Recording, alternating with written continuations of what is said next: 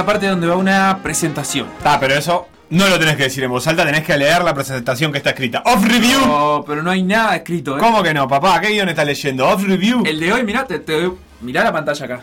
Dale F5. A ver. ¿Viste? ¿No ves que estás sin conexión? Ah, perfecto, ahora sí. Empezamos desde ahí, dale. Diga usted. Eh, Nombre de- pero pero dije el nombre de. Palabras características de este 2020. Por ejemplo, hisopado, Burbuja. protocolo, Ay, pensé que decía proctólogo. Hilo epidemiológico. Todo junto. teletrabajo, Seguro parcial. fecha suspendida. ¡Eh, ¡Pará, pará!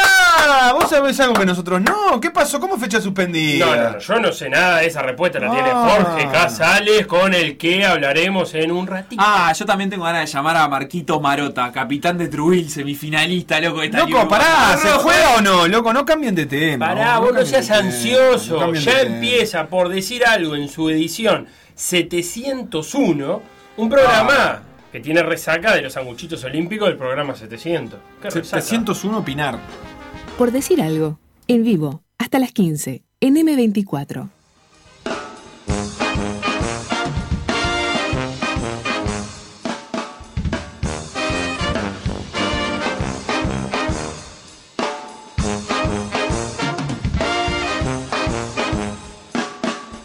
Sebastián teclea furibundamente. ¿Qué hace, Felipe? Pero- no estaba pronto, estoy desnudo. pero me encanta. Pará, no entres. ¿No ves que estoy eh, Cuando- desnudo todavía? Es que vos haces el programa desnudo. Sos Pará, como los, ah, sos ¿Te como acordás los cuando el cebolla? Sí. Uno le, le puso en Twitter, eh, había hecho un gol o había Sí. hecho algo, y le puso en Twitter o en Instagram, Cebolla, confírmeme, dicen que usted se anda paseando desnudo por los aromos, no sé qué. Y el cebolla de repente dijo, no, ¿cómo vas a decir eso?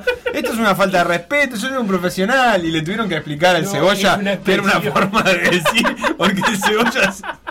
Pensó que salía con la toalla. Sí, me dijo, está, esto... Como hay tantos rumores, pobre, porque el cebolla le estaba Claro. pegando, andás a saber por que, qué. que tenía un medio tanque. Qué que- gordo, que había visto una casa en México, no sé no qué. sé qué. Dijo, pará, desnudo por los aromos, No, no, pará, la casa en México mucho. no fue Gargano. Yo qué sé, para mí ¿Te las dos tenían casa que le había alquilado el tornado al Alonso? No, si yo se le alquilé el tornado al Alonso, no sé cuánto. ¿Eh? ¿Al tornado Alonso? Claro, que dijo, estoy buscando casa en México. No, no, ¿qué voy a ¿Qué tema el de la casa y el futbolista, eh? El Sí. que se, porque se muda. ¿Sabes cuál es peor igual que el futbolista? El entrenador, en el caso del tornado Alonso. Porque el entrenador se puede ir en la fecha 8. Sí, pero, eh, te- ay, tenés razón, el contrato que tiene que ser mensual. No, y sí. Porque no vas a pagar un año. Debe haber como te- un circuito de casas tipo de, para Sí. jugar- de casas deluxe para Bueno, jugadores. eh, yo te querés que te hable de mí un poquito. Uy, Dios a veces no lo hago. No, lo hago mucho esto. Eh, la cónsul actual en Viena está viviendo en el apartamento donde vivía yo. Porque hay un circuito de apartamento para diplomáticos, que debe ser lo mismo que el circuito de para. Ah, pero esa es una casa del, de Uruguay.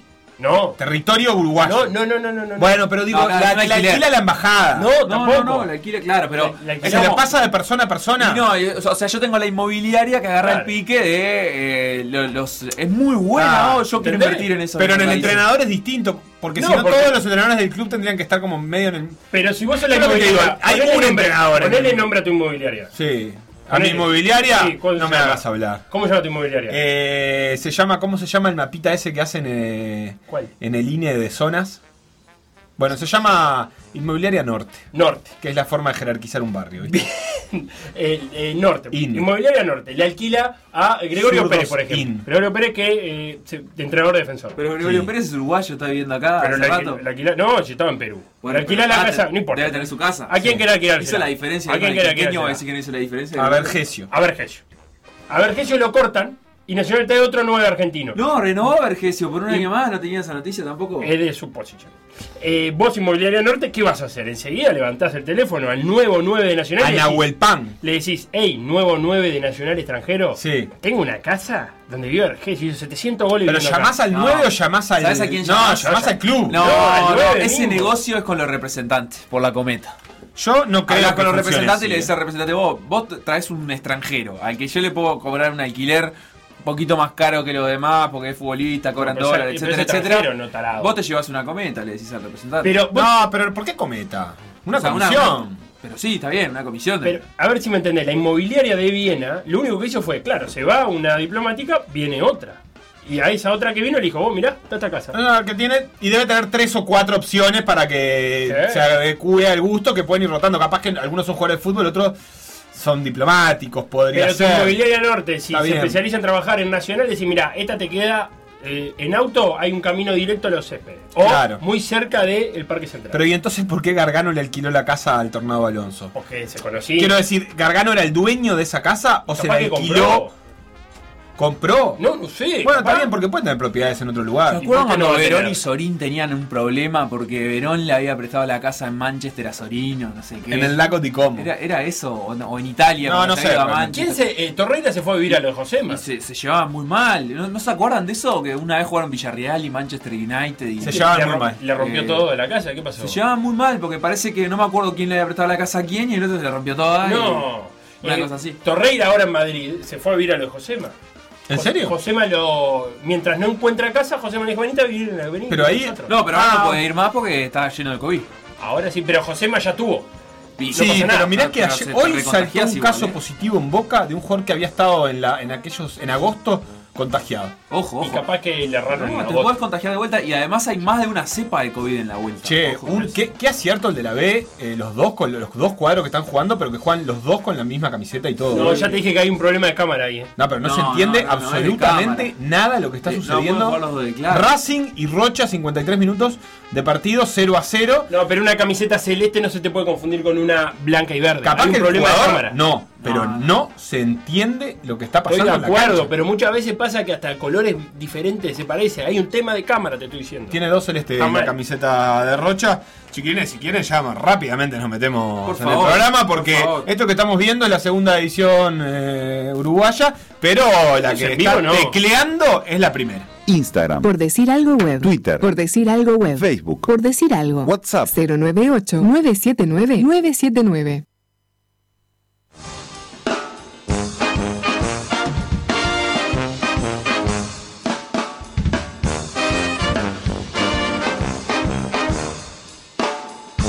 Por decir algo. Por decir algo.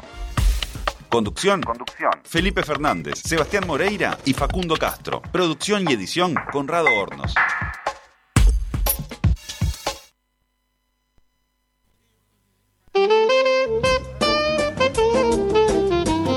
Está en riesgo la realización de la fecha, esta fecha maldita del Bueno, torneo intermedio, ya le podemos llamar Sí. así, porque se viene postergando y postergando. Vamos a ver, eh, lo que pasó hoy, esto es eh, noticia fresquita de la mañana, es Sí. que hay nuevos positivos en el fútbol uruguayo. José Luis Rodríguez, el Pumita, el lateral de Danubio, y el arquero suplente de Plaza Colonia, Nicolás Guirín, ambos con coronavirus. Aparece un nuevo caso en Danubio.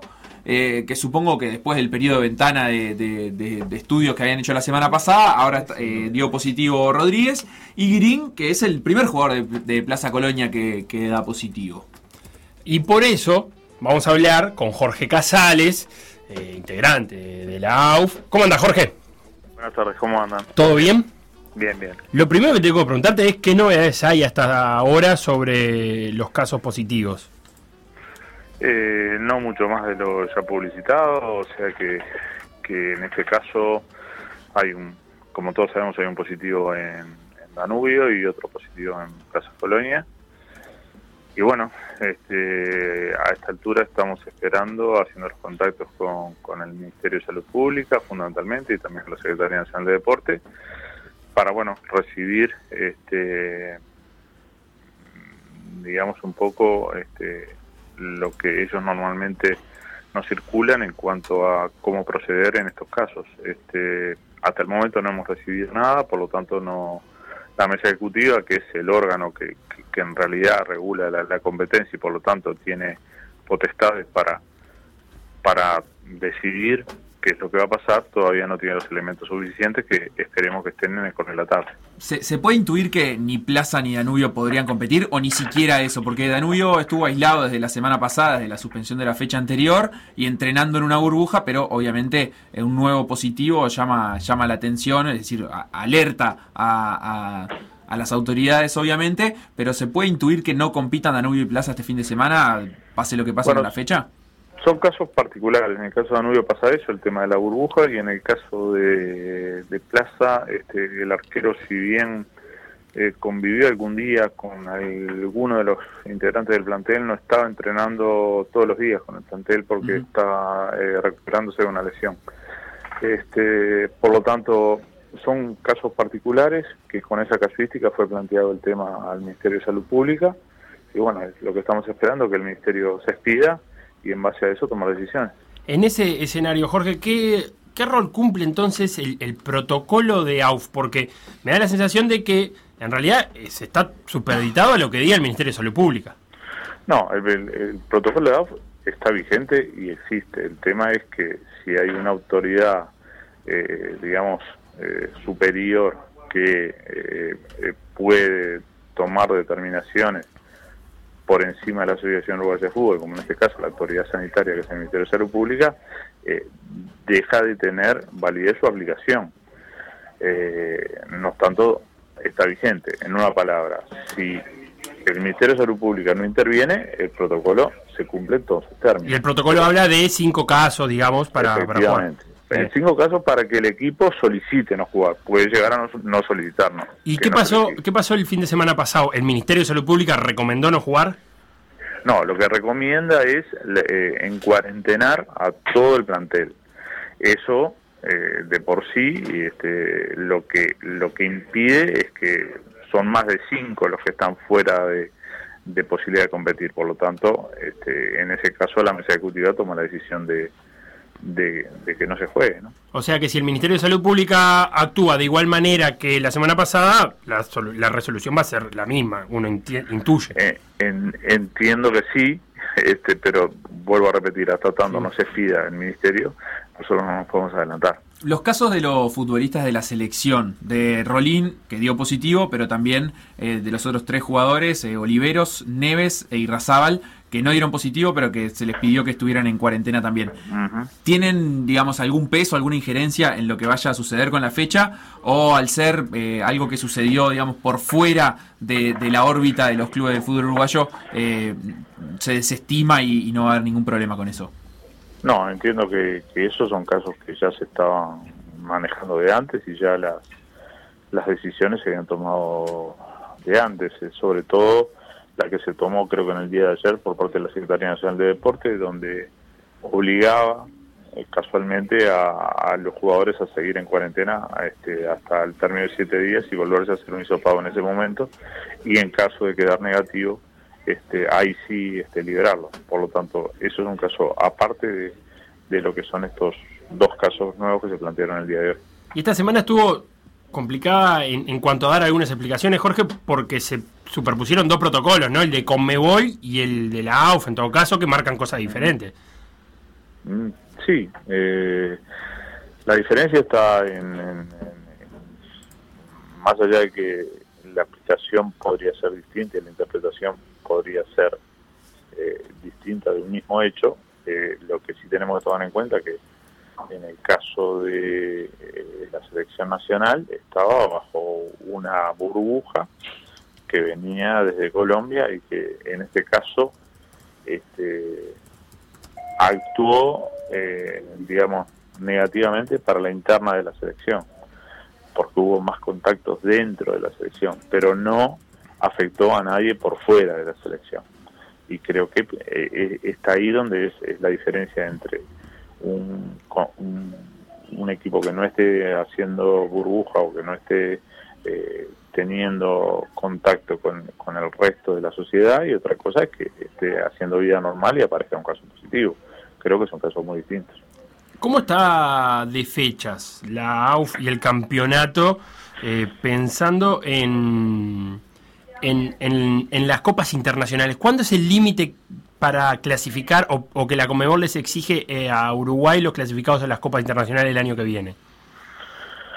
Bueno, estamos complicados, ya veníamos complicados y cada vez más complicados, pero eh, hoy si hablamos de fechas reales, este eh, el comienzo de la, de la primera fase de la Libertadores, estamos hablando de eh, el 17 de febrero eh, y de la Sudamericana el 17 de marzo. Eh, esa fase de, de, de- pre-libertadores son las que juegan el tercero y el cuarto normalmente de la tabla anual o de que eh, el, mecanismo designe. Eh, eh, yo te diría que sí, que es un tema que no- nos preocupa, pero más nos preocupa los, los temas de salud y, y- digamos y el proteger a, a todos los deportistas. Por lo tanto, eh, llegado el caso, este, se tomarán decisiones que podrán ser este, alterar la forma de clasificación. Es casualmente anoche quedó eh, investida una comisión que va a estudiar las posibilidades de, cambio de, de la clasificación habitual de las copas en el caso de que eh, no se cumpla con, con, con la fecha esa máxima que es el 13 de febrero de poder eh, eh, informar a la Conmebol cuáles son los clasificados para las copas. ¿Esa comisión quién la integra, Jorge? Eh, yo me, te soy sincero, yo me fui en el, en el momento que estaban designando la comisión. Mm, sé que está Liverpool, Peñarol Nacional Representante de equipos. De equipos. sí, Bien. sí, sí. Y, tendrán que ver si se puede cambiar reglamentariamente o si se puede hacer algo, ¿no? Sí, hacer una enmienda reglamentaria, plantearla y aprobarla, ¿no? Este, una enmienda reglamentaria transitoria. Jorge, sí. perdón, de- decías. No, no, no, y bueno, y, y, este, ellos van a trabajar con fechas perentorias porque esto se va a tener que, que resolver antes de que comience clausura. ¿no? E- ¿Eso significa que además de la forma de clasificar puede haber una forma de disputa en general del torneo que implique, por ejemplo, reducir cantidad de partidos o eso no está dentro de los planes? Por el momento no, Eh, hoy por hoy no, no, no está dentro de los planes. Este, lo que sí, este, eh, la realidad nos va pasando por encima y nos, nos hace que, eh, digamos, un calendario original que teníamos de- de- de cuando comenzó el, cuando recomenzó el campeonato, este, ahora ya haya variado, eh, no sé, cinco o seis veces. Claro, o sea, que este, este torneo que estamos disputando no se puede modificar, quizás sí el siguiente para, para completar el 2021 de una manera más razonable de partidos. Efectivamente. Perfecto. Eh, creo que el camino pasa por ahí, este, pasa por, eh, en un, por un lado, terminar este campeonato, porque ya, ya estamos en, en, en más del 50% jugado y por lo tanto este, lo que queda este, no sería deportivo cambiar las reglas a esta altura.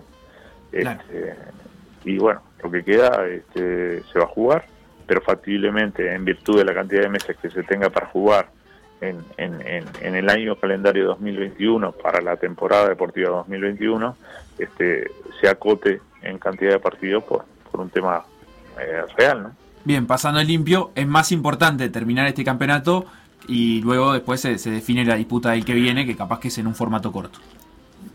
Sí, eh, o por lo menos más adaptado a, a las semanas que queden, que es algo que es muy difícil de planificar porque, Es como te decía recién, eh, estamos cambiando lo- el, el calendario tentativo permanentemente. Jorge Casales, ahora sí, integrante del Consejo Ejecutivo de la AUF, muchísimas gracias por estos minutos en Por Decir Algo. No, por favor, para mí es un gusto contacto con ustedes. Un abrazo. Felipe, los Sí. suspiros.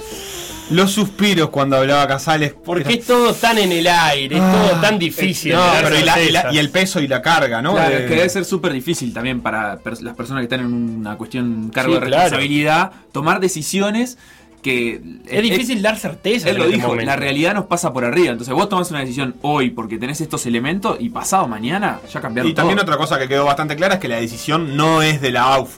Por más que la decisión final, eh, burocráticamente, formalmente, sí dependa de ellos, está claro que la AUF no tiene ninguna intención de pasar por encima de un protocolo de nivel nacional, del Sistema Nacional de, de Emergencias ni del Ministerio de Salud. Entonces, la decisión va a ser, si el Ministerio propone en cuarentenar, eh, aislar a los planteles que tengan casos positivos, eh, automáticamente los equipos van a tener la potestad de pedir la suspensión de sus partidos porque no son, que ahí hay una diferencia, no son cinco casos positivos, sino cinco jugadores o más Que no estén por este tema inhabilitados. Eso es una diferencia muy grande respecto a lo de los positivos.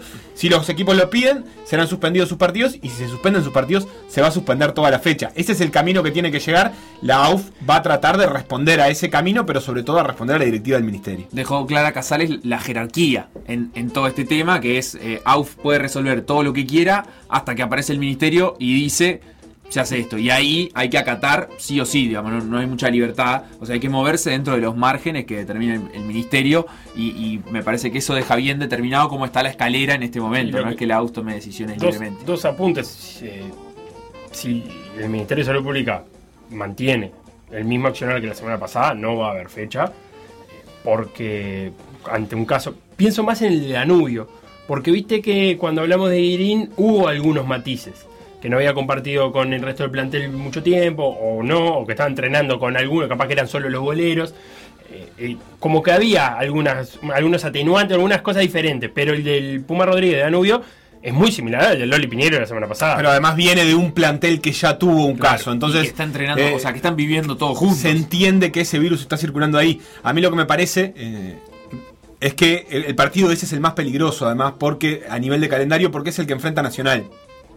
Entonces es el partido que no se puede reprogramar entre semana, porque si vos tuvieras que postergar Plaza Rentistas lo jugás cualquier miércoles, pero la verdad es que Nacional Danubio no se puede porque Nacional tiene actividad de Copa Libertadores esta semana que viene, o sea, el miércoles que viene y el otro. Entonces eh, vos postergando ese partido finalmente vas a tener que tirar de la, de la piola de un fin de semana para jugarlo y vas a terminar como en una rosca de postergaciones que parece medio inevitable. Lo cual me lleva a la segunda conclusión que me parece muy interesante de esto, que es que el calendario del torneo uruguayo 2020... eh, el, el- el calendario no, el formato es el que está. Claro. Y se va a jugar hasta la última fecha intermedio de clausura. Hay acuerdo en que deportivamente es lo más justo. Lo que puede modificarse dentro de eso es las clasificaciones a copas internacionales que dan esos torneos. Es decir, quizás tengamos que a finales del intermedio eh, tengamos clasificados a copas internacionales o que se estudie una especie de prorrateo por los partidos y los rivales que ha jugado o que se genere, no sé, una no creo que una liguilla porque no vamos a querer agregar fechas, pero ahí sí puede haber un cambio. Pero el torneo se va a disputar y el año que viene veremos con lo que nos quede de tiempo eh, qué, ¿Cómo qué es- podemos disputar cómo del es el año que viene. campeonato uruguayo 2021. Que además no va a ser la primera vez que se juega un campeonato uruguayo especial de seis meses de transición. De hecho, sería la Es que- tercera es que vez. no sería de transición, sería el campeonato uruguayo 2021. Claro, pero ha- hay otras veces que para ajustar calendario, porque Claro. no te entraba todo un torneo, se jugaban seis meses y era un campeón uruguayo en seis meses. Sí, se parecería a lo que tuvo que hacer la Liga Uruguaya, que termina su disputa de manera normal. Básquetbol, hablas. Eh, claro, eh, lo, lo que está sucediendo ahora en el básquetbol es que se está terminando, esperemos que no se tenga que parar, pero que se está terminando la Liga Uruguaya de forma normal. Lo que se va a alterar es la siguiente, la que iba a ser 2020-2021, va a ser acotada en el tiempo a principio de año 2021 para intentar después, a fines de 2021, retomar con el calendario habitual, digamos. Esa- Sería, sería más o menos Sí, lo mismo. de alguna manera es privilegiar lo deportivo ah, de los equipos que están compitiendo ahora sobre una cosa futura. No sé si han escuchado algo de lo que pasó en Argentina, que ha tomado una decisión en el Nacional B como contraria a esta, que fue como re- rearmar el torneo que ya estaba en Claro. disputa y generó unas discusiones eh, épicas, porque equipos que Sí, porque- construyeron bueno. distancias de 15 puntos sobre sus rivales, de repente se encuentran compitiendo en igualdad de condiciones. Claro. Eso Y- en el Nacional B se sí, pudo hacer. Pero con un calendario que aparte no disminuía fechas. Bueno, en ese caso ya directamente se habla de tramas de corrupción. Claro, digamos. por eso, Pero porque si vos decís, arma un campeonato porque en vez de 10 fechas voy a jugar 5, y bueno, está, te ahorras. Pero si armo un campeonato y en vez de jugar las 10 fechas que nos quedaban, vamos a jugar 9. Sí, en ¿Verdad? Argentina Nacional va a jugar 7 en vez de 9. Y el Claro. que iba primero tiene las mismas chances que el que iba octavo, que lleva 17 puntos. Nacional ahora no quiere, por ejemplo, perder su ventaja en la anual.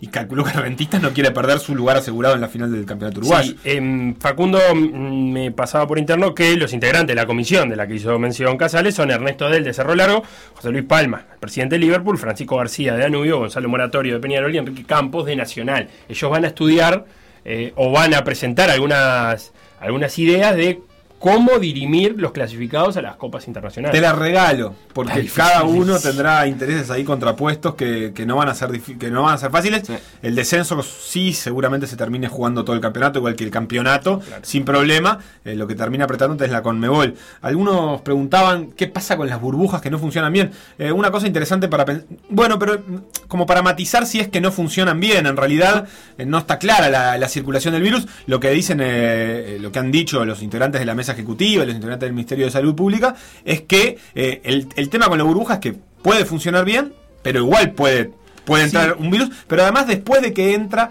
la burbuja se convierte en un ámbito En una riesgoso. reclusión, claro. pero digo, es, es un ámbito más riesgoso porque es el lugar más permanente de circulación en el que están los que ya son positivos. Entonces, Sí, una vez es que como un arma de doble filo. una vez que entra, convertido en un mate- epidemio. Sí, sé mucho de epidemias. Una vez que entra, tenés que mantener la burbuja, pero como forma de encuarentenar a los que están dentro de la burbuja y tratar de que entre ellos tengan el menor contacto posible para que no se vayan contagiando todos. Yo creo que lo, lo que no funciona en Uruguay de las burbujas es que le llamamos burbuja a cosas que no son una burbuja. Oh. Pero es que realmente lo que ha- ha- se han Por tenido, con- se han mantenido en concentraciones durante algunos días, sobre todo lo que pide el ministerio después de competencias internacionales, estar en cuarentenados y, y pedirle en una, una fecha se llegó a suspender por eso, porque Nacional y Peñarol habían abandonado sus concentraciones después de disputar partidos internacionales.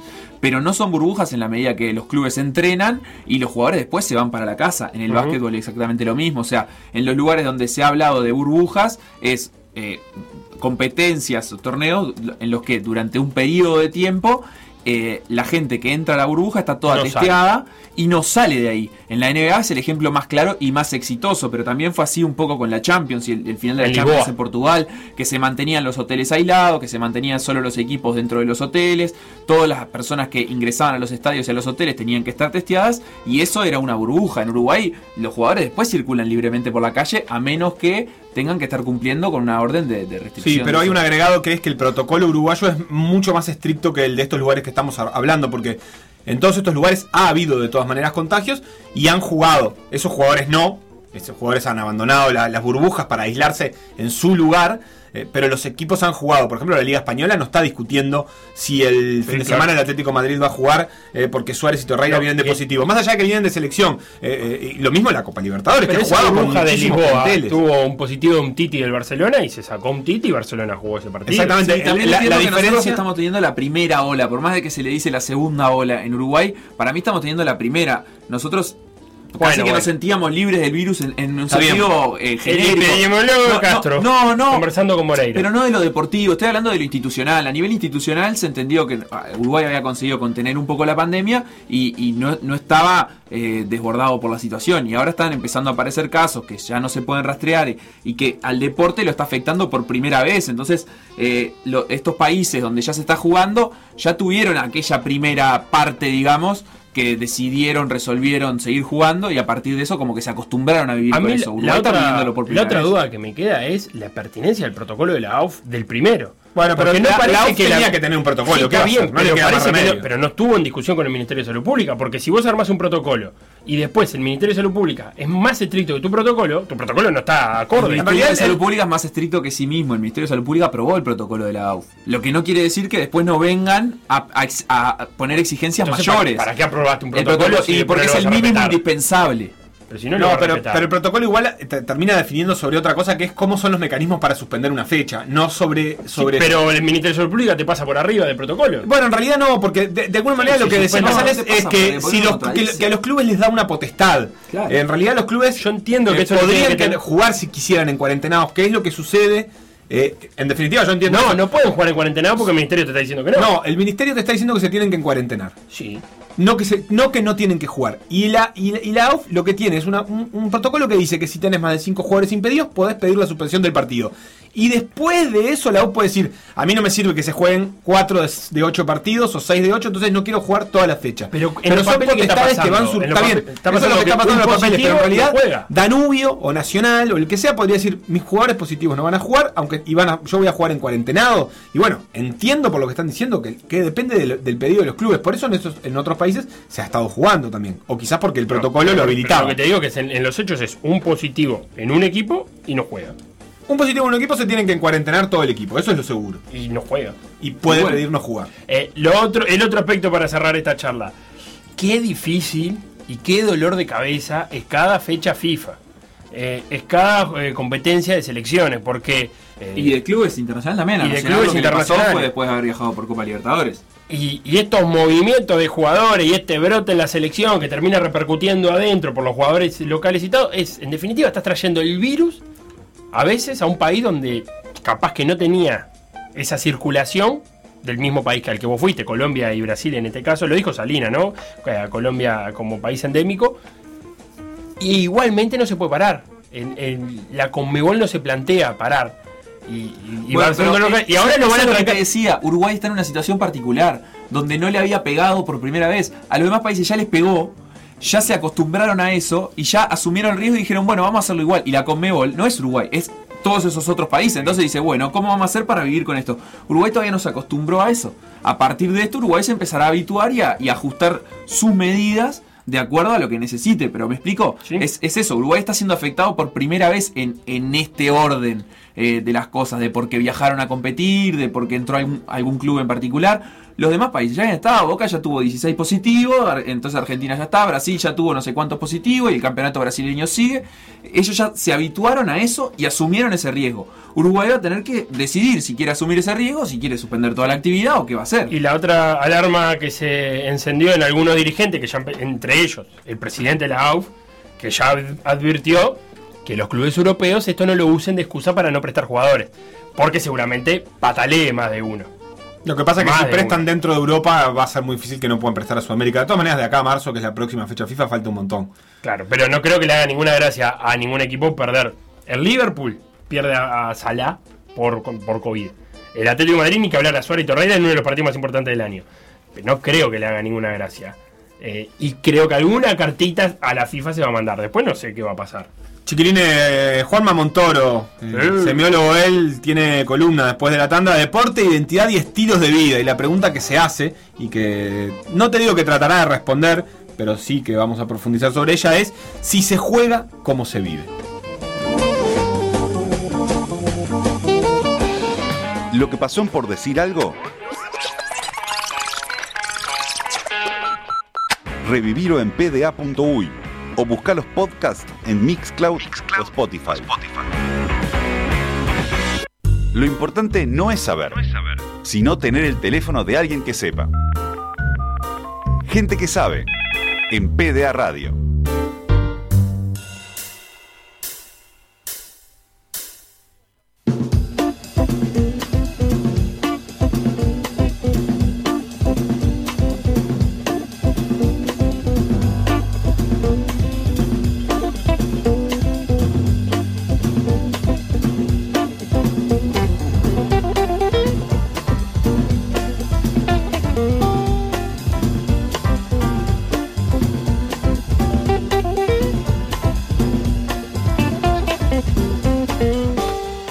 Teléfono de los que saben. Eso es lo que hay que tener y eso hizo la presentación. O el Skype. O el Skype. En este caso, el Skype. Y si lo usan el teléfono. El- Pero el teléfono como concepto. Bueno, no le quitemos más minutos que. ¿Cuánto eh, tiene? Decile a Juanma Montoro desde ya. a Manuel Montoro. ¿Cuánto tiene para responder a la pregunta si se juega, cómo se vive? 27 minutos en el Ah, Un aire. montón tiene Juanma Montoro. Sí. No, sacale Pero, En 27 minutos lo responde cualquiera. eso. Juan Manuel Montoro, eh, ¿cómo andás? ¿Cómo andás, Pelo? ¿Cómo andan por ahí? ¿Cómo está el tiempo? ¿Dónde estás viviendo? Te perdí un poco el rastro, ¿eh? Santiago de Compostela, Picheleiro, como siempre. ¿Y cómo está el clima? Estamos en Galicia. El clima está bastante bien, este, para ser casi invierno hay sol, lo cual, este, considerando que hay casi que lluvia de corrido de octubre a marzo, no nos podemos quejar, pero bueno. ¿Y cómo está el toque de queda? El toque de queda. Ah, está divino el toque de queda. No, acá está, bueno, situación más o menos se viene estabilizando un poco, pero no, no tenemos este, 100 casos, tenemos algunos más. Capaz que en el barrio hay 100 casos. ¿Y cómo marcha la Sociedad Deportiva Compostela? La, la- el Compos muy bien, Sí. subió segunda B el año pasado, de la mano del portero uruguayo Pato Guillén, este, que, que- que le mando un saludo, este, y se cruzó con el D por La Coruña, que bajó de la segunda, se cruzó ahora, los dos cuadros gallegos están compitiendo en la segunda B, pero viene, viene bien. Y bueno, empe- eh, empecemos con la pregunta y si se juega como se vive, incluso después podemos hablar si los gallegos juegan al fútbol como viven. Es una pregunta que a mí, por ejemplo, la primera vez que la escuché, yo creo que la escuchamos todos varias veces, ¿no? Esta idea de, bueno, se juega como se vive, me hace acordar y la conecto con lo que habíamos hablado en la última columna, que era del fútbol balcánico, en el periodismo deportivo uruguayo, cuando en un mundial Serbia y Montenegro jugaban bajo la misma selección, pero ya se habían dividido como países. Sí. Y el hecho de que tuviera la defensa y el ataque separados era bueno, una sociedad separada juega separada. estamos muy acostumbrados a pensar de que como en cierto lugar del mundo se vive de una determinada manera, bueno, el juego lo refleja de esa forma. A mí la pregunta este, de se juega como se vive, me gustaría responderla con otra pregunta o con una pregunta alternativa que es si de verdad jugamos como vivimos o vivimos como jugamos, porque si entendemos que la forma de con el fútbol, el básquet, el deporte, eh, es una manifestación cultural más, por un lado tiene capacidad para reflejar el deporte, cómo es esa cultura, pero no solo lo refleja, sino que también lo construye. Muchas, eh, muchas formas de, darnos sentidos como sociedad, sociedad tienen que ver con, con muchas actividades que hacemos que van desde la música, la literatura, el cine, y el deporte es una de ellas también que va construyendo la idea de cultura. Entonces, yo no sé si la pregunta, más allá de que es la, que más conocemos, mm, es como un poco el huevo y la gallina, ¿no? ¿no? está claro de qué viene primero y qué viene después. En cualquiera de los dos casos, si entendemos que el deporte forma parte de la cultura, ambas elementos, estilos de juego y estilos de vida en una sociedad coexistan. Puedo decir que eh, puede ser que tomemos elementos de cómo juega Uruguay, para poner un ejemplo, al fútbol y los apliquemos a la sociedad y no viceversa. No es que la selección uruguaya juegue eh, como viva, sino que vivimos eh, a raíz de eh, lo que podemos llegar a ver en, una cancha de fútbol.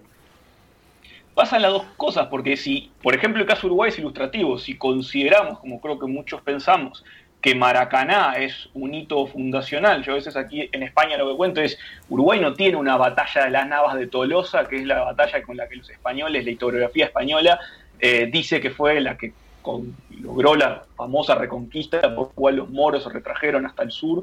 Uruguay no, ¿qué, podemos contar? Está bien, la batalla de las piedras, el desembarco de los 33 orientes de la playa de la Graciada, está bien, toda historia nacional tiene sus hitos, pero el, hito que de alguna manera se cree que construye es un hito, de, la, identidad uruguaya en gran medida es un hito deportivo. Entonces ahí tenemos un ejemplo muy claro.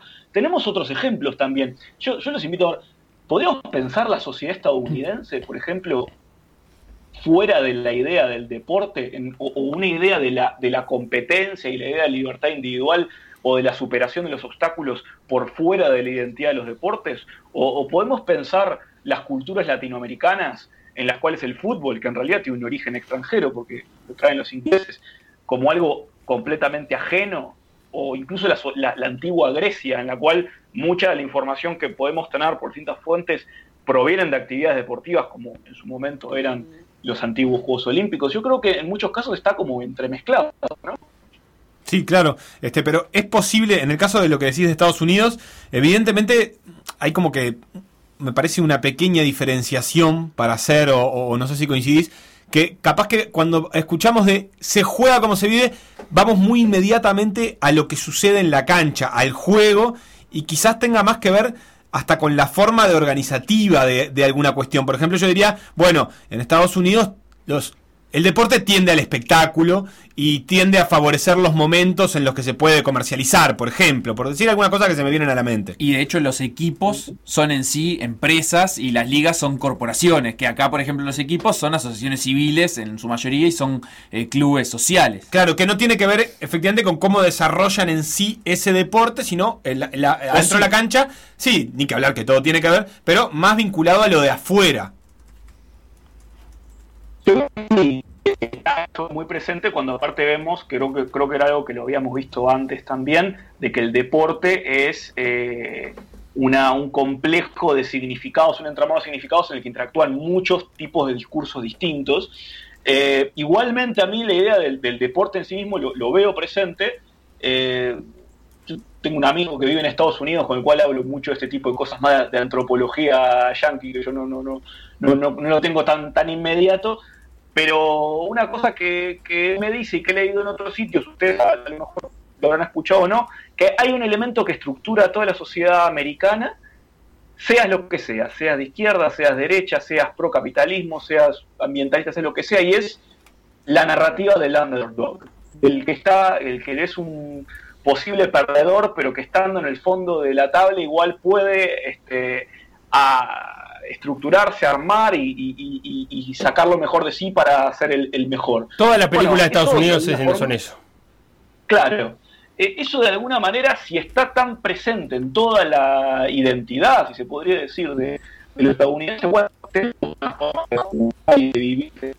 Pará, Juanma, que se nos cuela ahí un Artuditú. Capaz que podemos después probar a llamarlo, si no por el directamente por el teléfono celular, aunque se escuche un poco peor, pero más fluido. Iba a, a- mientras interrumpo un montón, no sé si ahí me escuchaba Juanma, pero mm, Yo los escucho ahora. Ta, en algún momento te perdimos un poco la voz y te llegamos a perder de vuelta, capaz que te llamamos directamente al teléfono. Te iba a decir que ayer viendo el draft de la NBA, eh, o, o viendo como algunas conclusiones, eso también estuvo muy presente, porque la forma de. El draft toma una forma de, superación personal. Ayer eh, no fue presencial, pero la virtualidad implicaba que hubiera cámaras. eh, yo no sé cuán en vivo era o cuán armado, pero estaban filmando a las familias eh, o a la- al, al jugador rodeado de la familia o de la familia de algún amigo, o bueno, dependía de cada caso, en el momento en el que salía su nombre, como que algún equipo lo elegía, no sé, con el número 15 eligieron a Mutombo, y bueno, entonces vos veías a ese jugador y se contaba un poco de su historia, y siempre tenía que ver, eh, era como la, la conclusión del sueño del chiquilín que llega ahí, que obviamente en la NBA muchas veces es real, porque además son jugadores que, que vienen de, de clases sociales muy bajas, y no todos, pero muchos son así, y que en ese momento cumplen el sueño individual de llegar a la, a la gran liga.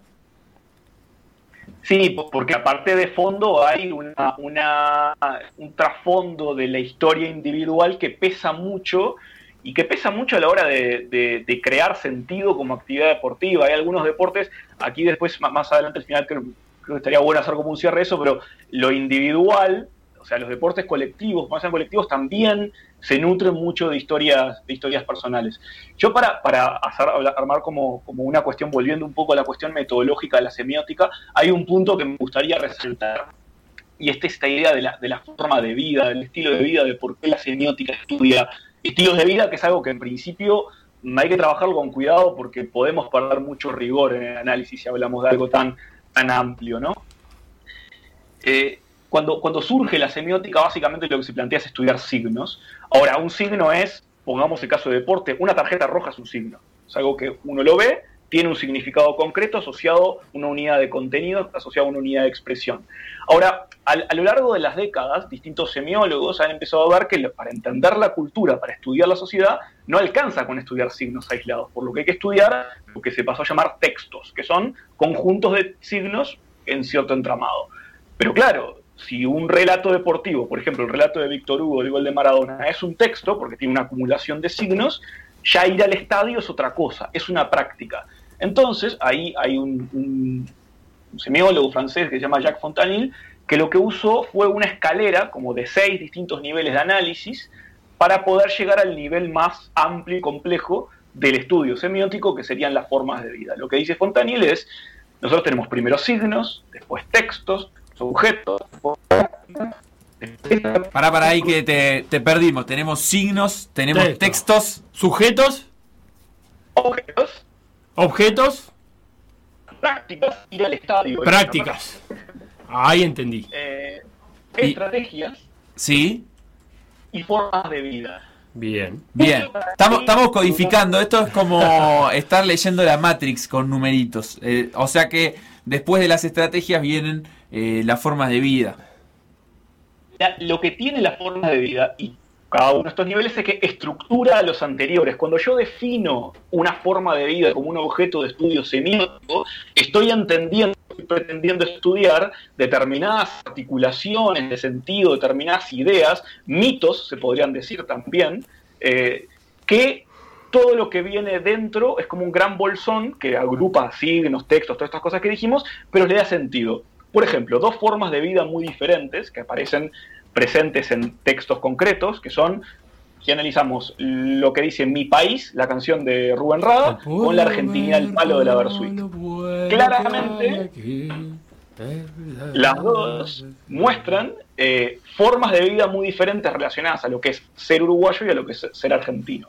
Bueno, de eso va un poco la idea de que eh, ciertas ah, formas de darle sentido a la vida tienen que ver con estas, esta- con estas categorías y en deporte las conocemos muy claramente. En fútbol, por ejemplo, ¿quién no escuchaba una vez lo que es ganar a lo Peñarol? O en su momento se hablaba, quedó un poco asociado a una, a persona concreta, pero de la cultura nacional o por, de- creo que la forma de vida deportiva por excelencia del- de Uruguay, que es la garra charrúa. Son todos tipos de formas de vida.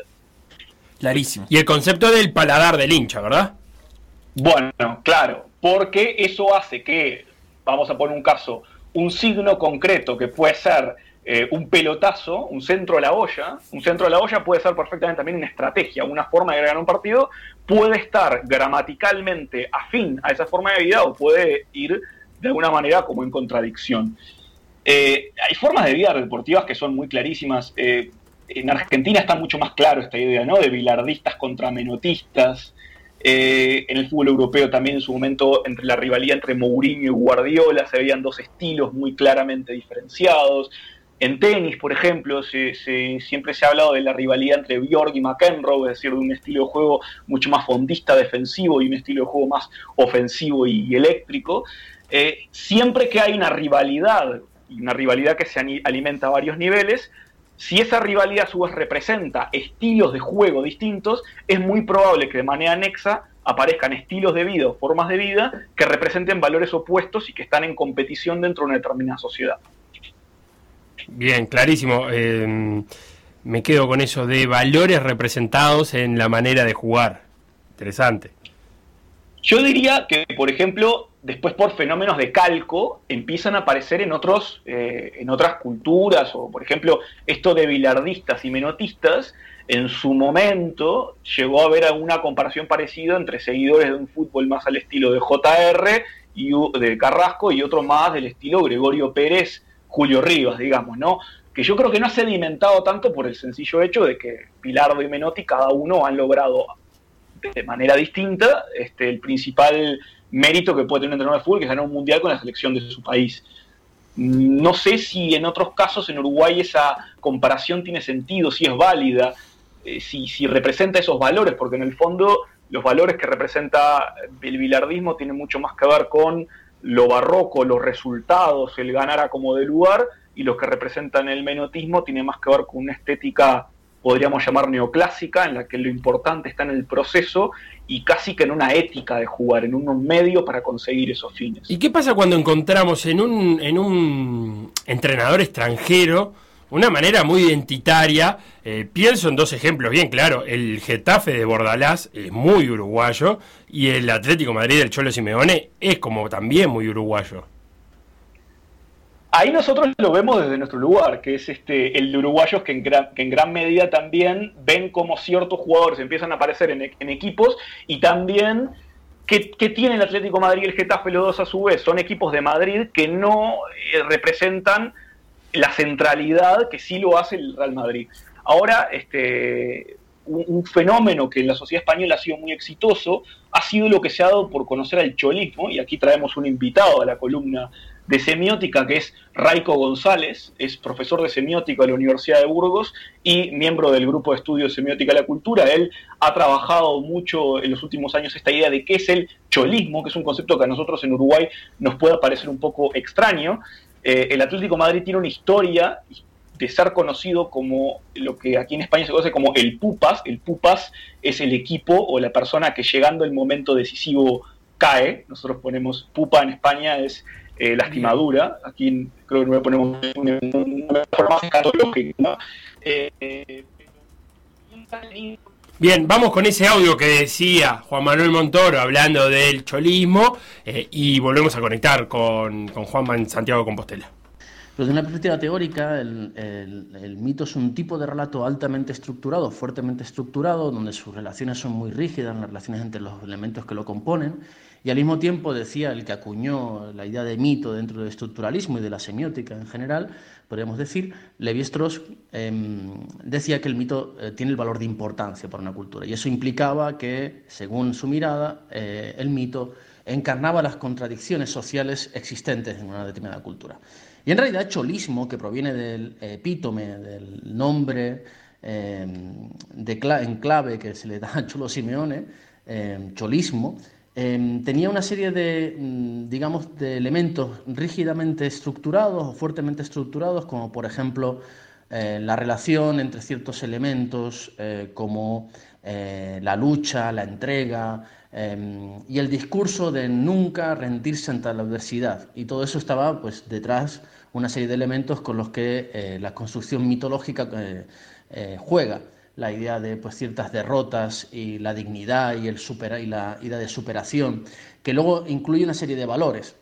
Esto eh, implica una idea, además de la construcción mitológica, la construcción de una eh, comunidad imaginada, de que un grupo a través del mito eh, crea y construye así una identidad propia, una identidad colectiva, reforzando sus propios valores a través de estos relatos. Ahí teníamos al colega eh, de español hablando del cholismo. Juan, ¿va a estar por ahí? Estamos por acá, sí. Bien, y del mito del cholo y el cholismo.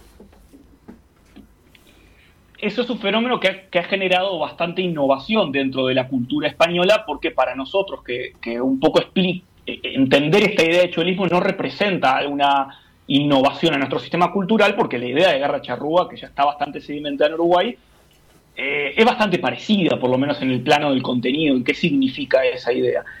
Eh, aquí en, ese, en eso la, pregunta que, está un poco en el aire es eh, qué pasa cuando el cholismo se convierte en una metáfora que trasciende los límites del fútbol y empieza a aparecer en otros ámbitos de la vida social como en España. Si quieren podemos ver qué, qué nos comenta Raico al respecto en eso.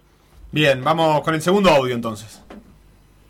Los conceptos se inspiran, o digamos que se crean con la em, eh, progresiva solidificación o sedimentación de metáforas. Esto es una mirada de un autor importante como era Hans Blumenberg, ¿no? donde la idea de que el concepto se llega solamente a través de cuando unas metáforas se repiten a lo largo de una historia. Él hacía la historia de la verdad, ¿no? en este sentido eh, es algo semejante. Y de repente, pues sí, efectivamente Em, en, cuanto a metáforas de vida, es muy interesante que el fútbol em, tiene esa característica de que em, suele servir para metáforas explicativas de nuestro comportamiento social y que vemos extenderse de manera bastante, bastante elocuente, diría.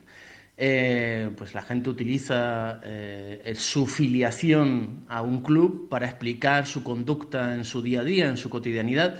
Y de hecho lo interesante es que yo no diría que hay una total correspondencia entre eh, lo que constituye un concepto clave para la identidad de un club, como podría ser en este caso la idea de que contradice en realidad el cholismo, que es la idea del Atlético de Madrid, siempre estaba sometido a la adversidad y era un club donde había un cierto fatalismo, ¿no? y, esto eh, implicaba una forma de entender el mundo y eso se reflejaba luego en los vídeos corporativos o en los vídeos, eh, los spots publicitarios del propio club. Pero es interesante que eh, bajo el paraguas de una etiqueta, de un concepto, en realidad hay multitud de estilos de vida. No se puede decir que uno sea del Madrid y ya tiene un estilo de vida concreto, o sea del Atlético de Madrid y tenga un estilo de vida concreto, ni siquiera una selección, lo entendemos, y eso es algo eh, fundamental.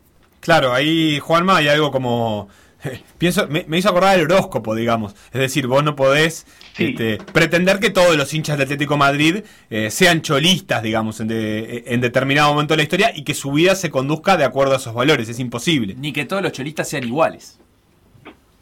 No, claro, y eso, y eso también es lo que hace de por qué eh, no hay una, una, cuestión tan rígida de que, de que, a ver, ciertos eventos se van actualizando y van generando esos mitos o van generando ese estilo de vida, pero después un club eh, lo que quiere es ganar, salir campeón y, de, alguna manera ciertos estilos pueden tener más afinidad y más correspondencia, pero van a, a contemplar varios estilos de vida dentro de una misma de una misma categoría, como también hay varias formas de ser uruguayo, de ser argentino o de ser latinoamericano. Y incluso te, agrego más, eh, creo que es de, de, Groucho Marx esa frase de estos son mis valores, si no te gustan tengo otros, pero hay algo de, de también de que, bueno, lo que no se adapte a ese mito que estamos construyendo, también un poco lo descartamos. En el caso del Atlético Madrid, la parte del fatalismo yo creo que un poco sigue en otra escala vigente, pero por ejemplo hay una, hay una, una parte del mito del cuadro pobre que implica generalmente no hacer mucho caso a que es uno de los cuadros, por ejemplo, que más fichajes, que más plata ha gastado fichajes en los últimos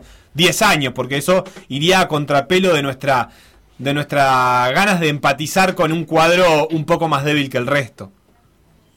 Claro, claro, y por eso eh, es, llamativo ver la tabla de, los equipos que están en primera división y los equipos que están en segunda división en España y ver cuántos son del área metropolitana de Madrid, por ejemplo. Entonces, si uno se pone en un plan más regionalista aquí dentro de España, el equipo de Madrid se beneficia de tener una metrópolis lo suficientemente potente para traer eh, jugadores, capital o lo que fuera interesante. Y mm, otra manera de simpatizar con el equipo débil, si quiere, muchas veces tiene que ver con ir hacia un equipo, no sé, el Alavés, digamos, o un equipo que pueda ser de una zona este, que no sea la de Central de España. La, pregunta última que queda planteada, no sé cuánto, cuánto, tiempo nos queda. Cinco minutos. Cinco minutos nos da bien. Que, que, que todas estas figuras están bastante claras cuando se habla de fútbol, porque estamos bebidos en una cultura de fútbol. ¿Es posible que estos estilos de vida asociados a formas de juego tan claras son traducibles a otros deportes? Bien, bien, interesante. Ayer, por ejemplo, estuvimos hablando acá del caso de Lituania, que en el básquet, que también estuvimos explorando qué podía tener de particular la idea del básquet lituano con eh, la forma en que viven los lituanos, si es que la había a la distancia es difícil. A mí me hizo, me hizo acordar el principio de la columna a, pensar eh, modelos de deportes más asiáticos eh, o, más dominados por asiáticos, como por ejemplo el, ejemplo capaz que paradigmático de los gimnastas chinos, ¿no? Y cómo se construye eh, a partir de, de, una disciplina muy rígida en niñas y niños de 3, 4, 5 años de edad que van haciendo una escuela de gimnasia y todo como al servicio incluso de un Estado, del orgullo de una nación. A mí se me disparó para otro lado. ¿Hay una manera de jugar al rugby uruguaya? ¿Una manera de jugar al tenis uruguaya? Bueno, pero ahí yo te diría, y, retomando un poco lo que dice Facu, eh, es posible eh, que que incluso la forma, más allá de, de, cuál es el deporte, si no hay algo de, bueno, yo puedo dominar con esta forma de ser que tengo un deporte que está atravesado por la técnica, donde no hay lugar, por ejemplo, para la emoción o para la épica. Este, obviamente, capaz que la gimnasia tiene un lugar para eso, porque no sé, tal día tenés un esguince y bueno, el uruguayo con ese esguince, etcétera, etcétera. Pero lo cierto es que son deportes que donde la técnica pesa, este, hay una forma de hacer las cosas que es así, que es perfecta, que es de manual y que tiene este puntaje. Fin de la cuestión. Entonces el desarrollo de eso también puede estar atravesado por una forma social de vivir, digamos, y el rugby en definitiva no deja de ser un deporte colectivo donde la técnica pesa, pero donde hay otros factores en juego. Sí, también tiene que ver con como lo que, lo que escuchamos de que decía Raiko antes, de qué, tan eh, arropada está nuestra cultura por qué sistema de metáforas. Es decir, nosotros a lo mejor no le damos mucha importancia, nosotros los uruguayos, ¿no? a los deportes eh, marítimos, entonces a lo mejor hay muchas metáforas que tienen que ver con el viento que nunca nos las imagináramos como estar luchando contra la adversidad. La adversidad tiene cara de un rival superior que nos puede vencer y al que tenemos que doblegar, y no frente a una condición climatológica, si tiene, se quiere. Tiene cara a la adversidad, e incluso en estos tiempos, de la altura de la paz. Estamos jugando un partido en la altura de la paz, va un tiempo y...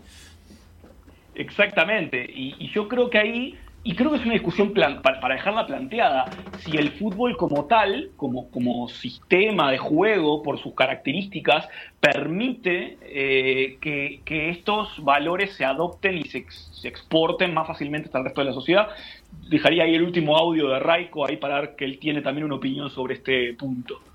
Adelante con el último audio entonces. Hay unas correspondencias que el fútbol lo permite porque frente a otros deportes donde las reglas son eh, más rígidas, hay una serie de reglas más establecidas previamente. En el fútbol, como bien han discutido muchos teóricos, hay una gran flexibilidad en cuanto a las reglas. Son poquísimas las reglas y eso permite una mayor, em, un mayor abanico de posibilidades de estilo, de estilo de concebir el juego. Eh, en eso, evidentemente, otros juegos pueden variar, ser más o menos rígidos, pero el fútbol eh, tiene esa característica que lo hace un deporte transversal culturalmente, es decir, que llega a numerosas eh, espectadoras, a numerosos miembros de culturas distintas y efectivamente tiene esa flexibilidad que le da un valor añadido. Juanma, últimas consideraciones, te quedan eh, pocas vueltas de reloj. No, dejamos el reloj que corra, entonces no sé si hay alguna cuestión más para agregar. Yo simplemente creo que esta cuestión de estilos de vida y estilos de juego es una cuestión simplemente para ser conscientes y ver qué tanta puede ser esa, esa conexión y qué tanto se le puede dar sentido uno a través del otro. Es súper interesante porque hay distintos deportes con distintos estilos de juego, pero eh, sobre todo en esto de la diferencia de deportes, ¿no? Eh, los deportes de equipo y sus formas de organización, no es lo mismo el fútbol que el fútbol americano, los deportes individuales y sus formas de plantarse frente a eso, sus reglamentos, esto de la gimnasia, donde decíamos que tiene tal vez un reglamento más rígido, donde hacer perfecto esto vale tantos puntos, lo mismo que, no sé, pienso en, los clavadistas o eh, todas disciplinas donde eh, se, valora distinto la- las formas de organización de un, de un colectivo, la libertad individual, la inspiración eh, de un momento puntual o el ejercicio y la práctica recurrente de eh, un método hasta la perfección. Creo que se, pueden como manejar muy, muchos ejemplos distintos dentro de un mismo deporte, pero también en todo el universo de deportes que tenemos.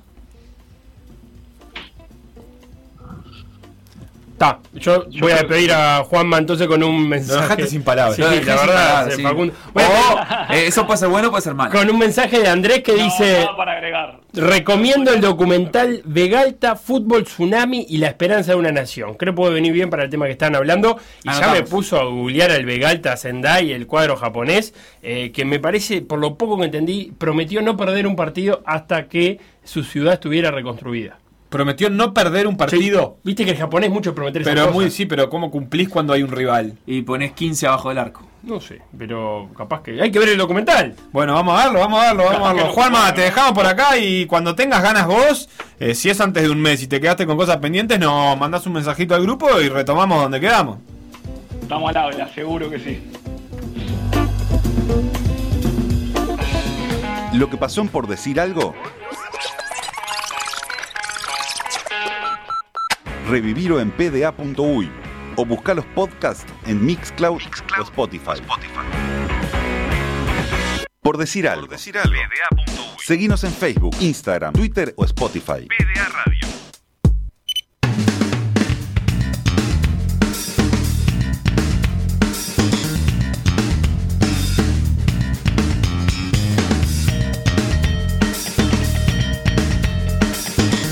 Noticias. Noticias. El fin de semana pasado se realizó en la pista de remo de Melilla la primera parte de los selectivos para el preolímpico de Río de Janeiro. En el single abierto masculino el ganador fue Felipe Kluber que aseguró su lugar en el preolímpico de Río de Janeiro. Dejó en segundo lugar a Martín Zócalo y en tercer puesto para Mauricio López. Leandro Salvaño, quien fuera olímpico años atrás, no pudo ganar su serie, así que quedó fue. Mientras que Bruno Cetraro ganó su manga, pero luego dejó la competencia por una inflamación en su tendón de Aquiles. Sorpresas que dejó el fin de semana, dos nombres acostumbrados a, estar en- entre los mejores del remo uruguayo. Eh, esperemos que Bruno se recupere para este fin de semana. En la rama femenina la ganadora fue Chloe Cayorda, pero podrán creer que a Zoe Acosta, la favorita, se le enganchó un junco de un metro de largo No. y remó con ese lastre durante mil metros. Remó Así a que él. el próximo sábado correrán una serie a la mejor de tres regatas para definir el cupo en single femenino, lo que son las alternativas del remo, ¿eh? qué increíble. Además de esa final Doble femenina, el próximo fin de semana, o sea, pasado mañana y el domingo, se realizarán los selectivos para el doble par peso ligero. Bote que se proyectaría con buenas posibilidades de darle a Uruguay el cupo olímpico. Van a participar en estas regatas Felipe Kluber, Bruno Cetraro, Leandro Rodas y Mauricio López. Noticias. Noticias. Micaela Pramián se colgó una medallita en África, queridos. Hizo Sí, podio sí. en Dakar. Y vos me dirás. Eh, ¿Manejando un auto? No, Eh, yo te diré ignorante, Ah. burro. Ey, Volví a la- ey, perdón, pará. perdón, me excedí. Te explico mejor. Mika Pramián es el judoka uruguayo que está buscando Ah. la clasificación a los Juegos Olímpicos. Resulta que ahora sumó puntos valiosísimos para el ranking olímpico, que es lo que necesita para clasificar justamente. ¿Dónde lo hizo? En el Open de África, en su categoría que es la de menos de 81 kilogramos, donde actualmente está en el puesto 71 del ranking y ocupando una plaza de clasificación continental. Bien. Es cierto, el uruguayo tenía ganas de ir por la victoria, no lo consiguió, pero recogió buenas sensaciones y esta medalla de camino al Panamericano de Guadalajara, donde el sábado próximo competirá en búsqueda de nuevos resultados.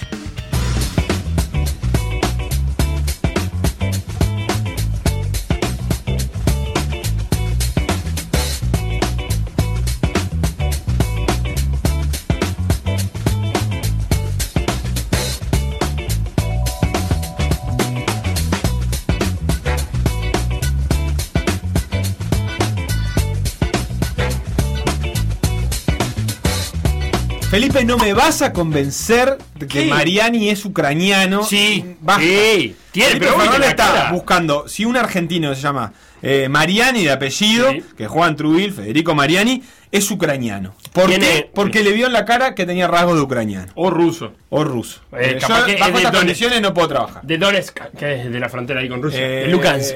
Es argentino, fue No. escolta argentino en Junín, base de Boca Juniors, nació en Córdoba. Habla eh, no, no es ucraniano. Para ser ucraniano habla bastante como un No, cordobés. yo no digo que sea ¿Qué ucraniano, digo que tiene ascendencia ucraniana. ¿Vos de dónde tenés ascendencia, Sebastián? De ningún lado. Sí, libanés. ¿Cuán vos- lejos? Turco, dijiste Yo no vos. soy turco, Sí, Felipe, eso me inventaste No, vos. no vamos a sacar esta duda, Felipe. Sí. Eh, el capitán de Truville, el señor Marcos Marota, nos va a contestar. Mariani, ¿es ucraniano? Eh, sí.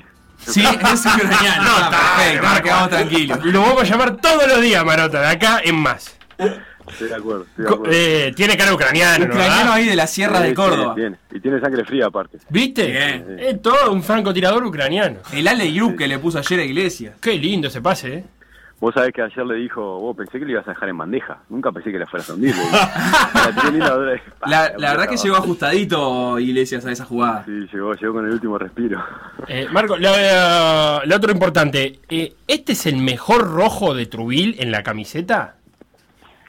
El tono de rojo. Es, ahí va, eso te iba a preguntar. Sí, sí, el tono. No era metafórica, era bien literal. Bien literal, sí. Es el mejor rojo que está, como bien de sangre, de poder, de, de- de- de todo. Lo que, lo que fue precioso en los partidos O de sea, esta es serie- difícil de verlo igual porque abajo de las 400 de publicidades que tiene la sí. Bueno, está, pero lo no- vas a contar pero- después.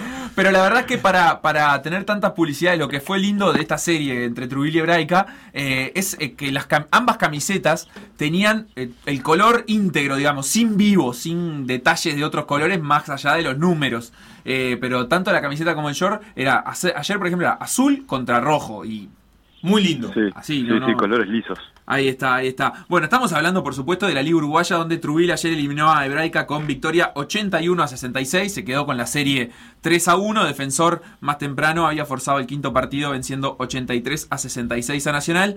Marcos, eh, ¿cómo, ¿cómo llevaron ustedes esta serie? Que Trujillo ya había arrancado, además, ganando 2 a 0. Después eh, perdió el partido anterior, pero ya en, en este último partido dominó de punta a punta. ¿Qué sensaciones le- les quedaron?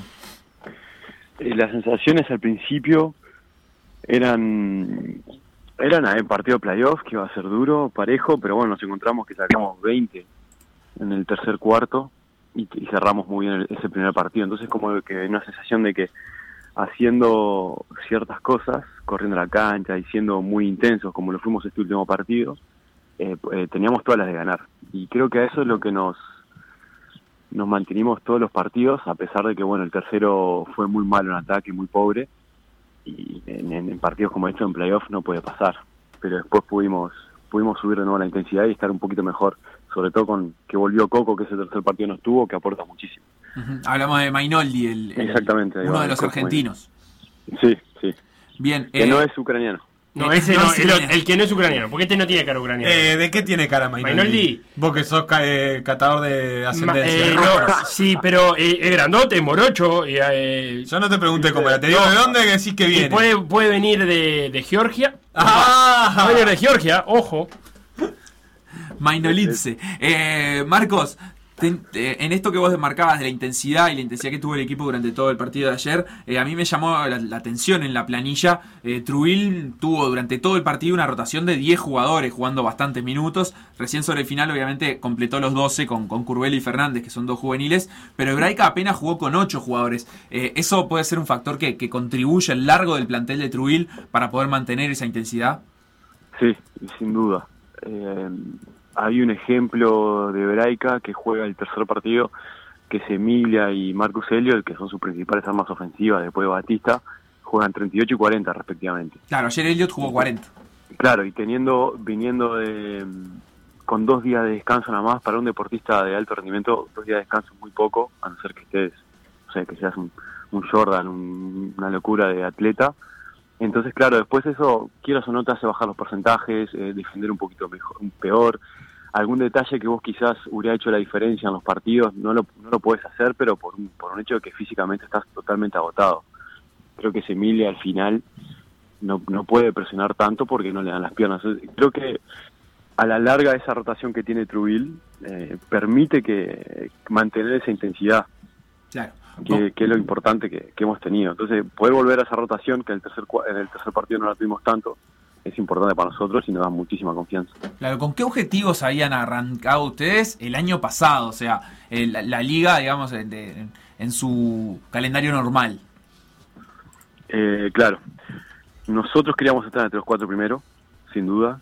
Teníamos el equipo para poder hacerlo, para llegar. Eh, sabíamos que esta rotación no viene de ahora, sino de tiempo atrás.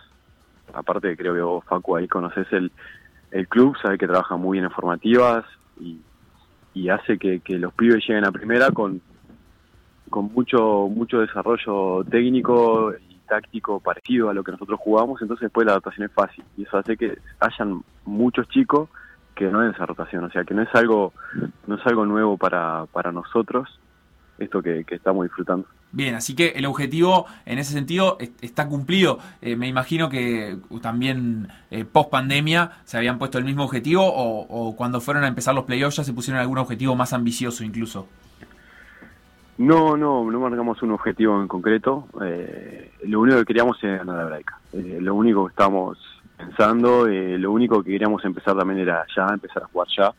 Porque bueno, después de tanto tiempo uno empieza a extrañar esa adrenalina de estar en la cancha. Entonces, pero bueno, ahora el próximo objetivo es Urunday y, y, vamos vamos así. Es un poco el paso a paso de Chelo Simián. ¿Le sorprendió lo que pasó con, con Urunday y, y, Malvin? Sí, sin duda. Sorprende, a nivel local sorprende, pero sabíamos que resultados poco probables podían pasar. Habían pasado en burbuja de todo el resto de, del mundo. Había pasado, bueno, en Argentina está pasando. En la NBA estuvo pasando, así que obviamente bajando el nivel, pero bueno, se podía pasar. Bien, y en esto que decís de que los resultados en, en burbuja eh, pueden cambiar, eh, ¿qué factores pensás que inciden y, y, ustedes se han sentido distintos jugando en este régimen? Sí, sí, nosotros en particular creo que mejoramos el, en, lo, en cuanto a los extranjeros. El, el cambio de tener americanos argentinos es drástico porque ellos entienden mucho más el juego colectivo. Uh -huh. Nosotros eh, con Tintorelli y Mainoldi, bueno, Tintorelli pudo entrenar una semana antes del comienzo del torneo, Leo no pudo entrenar por el tema de la espalda, y sin embargo no se nota, vos vas a la cancha y puede que algún detalle sí, pero en general no se nota. El único que venía con rodaje con nosotros era Fede, que lo estamos disfrutando a, al ucraniano, y entonces todo eso, ese juego colectivo que ellos nos dan, eh, parece una algunas veces una, una tontería, pero el quedarse después de la práctica a charlar, a conocerse un poquito más y, y después ya comentás algo del partido y cómo puedes hacer esto acá. Entonces, todos esos detalles van sumando y generan la química que es justamente ideal para toda esa rotación que tenemos. Eh, así que creo que desde ese punto mejoramos muchísimo. Y con respecto a otros equipos, o, o también en general que vienen formados de antes, es que pierden ese rodaje. Vos a, ese rodaje que vas agarrando, sobre todo la gente con mucha experiencia, cada vez que va subiendo el nivel de, de competencia dentro de la liga, que llegan los playoffs, eh, hay ciertos jugadores de, de, grandes equipos que aumentan el nivel. Entonces, creo que se ha perdido eso y se ha emparejado más el nivel. Bien, perfecto. Eh, ¿Alguna preguntita más con respecto al, al, escenario, a jugar en el Antel Arena? No sé si vos habías tenido la, la oportunidad antes, Marcos. No, no, no, la, primer, la primera vez. Es y, único, es único. ¿Y, y qué tal? Digo, más allá de que me imagino que tiene todas las comodidades, también es un estadio muy grande que ahora está vacío. Sí, sí, sí la sufrimos un poquito de esa. El otro día hablábamos con un, con un juez y se escucha más las, las malas palabras acá que, que con una hinchada normal algunas veces, pero claro. en, entrar a la cancha y ver que todo el parque está precioso, brilla, es, es como un espejo. Uh -huh. Es increíble el parque después, pero sí, verlo tan grande y sin gente le, le quita esa parte humana y pierde un poco de, de la emoción que transmite la gente. Claro, pero... y, es, y, eso de alguna manera afecta el, el, ánimo del partido, o sea, cambia, no sé, sentir más, menos presión, más o menos nerviosismo, mejorar porcentajes o al revés, eh, perder referencias y empeorarlo, ¿cómo, ¿cómo afecta eso? Creo que afecta más el nivel anímico. Eh, lo otro es un tema más, eh, por ejemplo, el porcentaje nuestro, bueno, ha sido malo, creo que también en, en general de, de, los equipos no ha sido tan bueno, o sea que es algo general, pero el aspecto anímico creo que es es, es lo más importante. Eh, desde el banco creo que ahora se nota que, que los jugadores hablan más, apoyan más, porque bueno, falta ese apoyo de, del club, eso que es la típica cuando vas remontando y, empieza la hinchada a subir, a, a alentarte más y das un plus. Claro. Es algo que no se tiene ahora entonces. Entonces, Hay menos tensión en el ambiente, pero más, más apoyo de los compañeros ahí en el banco. Claro, hay que generar eso desde el banco, exactamente. Bien. Buenísimo. Marco Marota, capitán de Trubil, eh, uno de los, hasta el momento, tres equipos clasificados a las semifinales de la Liga Uruguaya. Trubil va a enfrentar a Urunday a partir del próximo martes, ¿verdad? Sí, así es. Perfecto, Marco. Muchísimas gracias por, por estos minutos y muchos éxitos. Gracias a ustedes, que pasen bien. Y nosotros también nos vamos, si les parece, Sí, chiquilines. Eh, Tienen la, la bolilla extra si quieren decir algo. La orilla extra es que me dejaras acotar que a partir de las 21.45 el sábado se va a jugar el partido entre Nacional y Defensor Sporting, quinto partido de esa serie de cuartos de final. Va a ser en la cancha de Biguá porque la Antel Arena no está disponible y resta saber si llega el resultado de examen de COVID de Manuel Romero, que está, eh, eh, digamos, en cuarentenado y que ayer le hizo mucha falta a su equipo, es el base de su equipo, le hizo muchísima falta a Nacional que la pasó mal durante todo el partido y no, no, no compitió bien ayer contra Defensor, eh, terminando en, en esto de que va a ser un quinto partido. Esto fue por decir algo, nos reencontramos mañana a las 13.30. Tenemos un informe especial del compañero Federico de Franco mañana Ah, para hablar de las bajadas y pendientes y subidas y para el costado y tamaños de las canchas del fútbol uruguayo, algo que ya estuvo presentando en algunos otros lados y que mañana lo viene a presentar a por decir algo. Estuve en el Sarolí y se notaba. Ah, un metro creo que es el Saroldi, no es.